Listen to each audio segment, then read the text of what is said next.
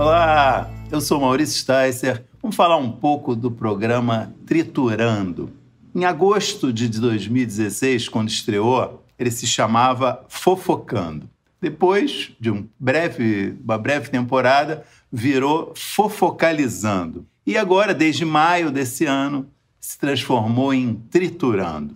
Há quase quatro anos, portanto, o SBT vem procurando encontrar uma atração capaz de agradar o público vespertino. Sem sucesso nenhum, diga-se.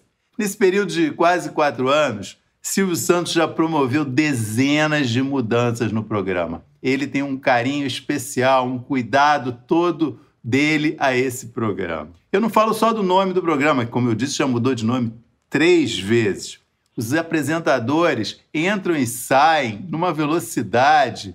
Parece é, dono de time de futebol que muda de técnico sempre tem uma derrota, sabe? É uma volúpia de mexer nesse programa que é, na minha opinião, incompreensível.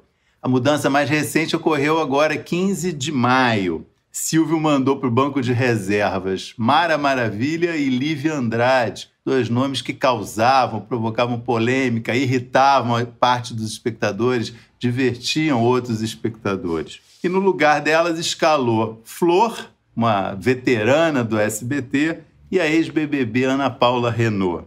As duas se juntaram a Cris Flores, que está nessa função agora de apresentadora do programa, e Gabriel Cartolano eu diria que Silvio conseguiu deixar o programa ainda mais sem graça do que ele já tinha. Qual é o conteúdo do Triturando para você que nunca assistiu essa pérola da televisão brasileira? Ninguém sabe explicar exatamente qual é. Eu diria que é um amontoado de bobagens destinado a fazer o tempo passar. Um almanaque de inutilidades sem qualquer contato com o dia a dia das pessoas. Só fala de temas etéreos, nomes que, não, que ninguém conhece, ou raridades, antiguidades. É até difícil de escrever esse triturando, sabe? Por exemplo, o quarteto, a certa altura, diz se ele é a favor ou contra trotes, um tema do nada. Ou se aprova gente que anda pelada dentro de casa. Grande debate. A certa altura, alguém conta piadas dos anos 70, coisas assim do arco da velha.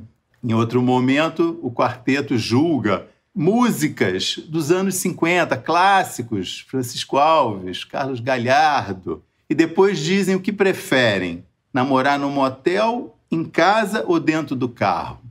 Olha, sei que a concorrência é grande, mas, na minha opinião, Triturando é hoje o pior programa e exibição na TV aberta.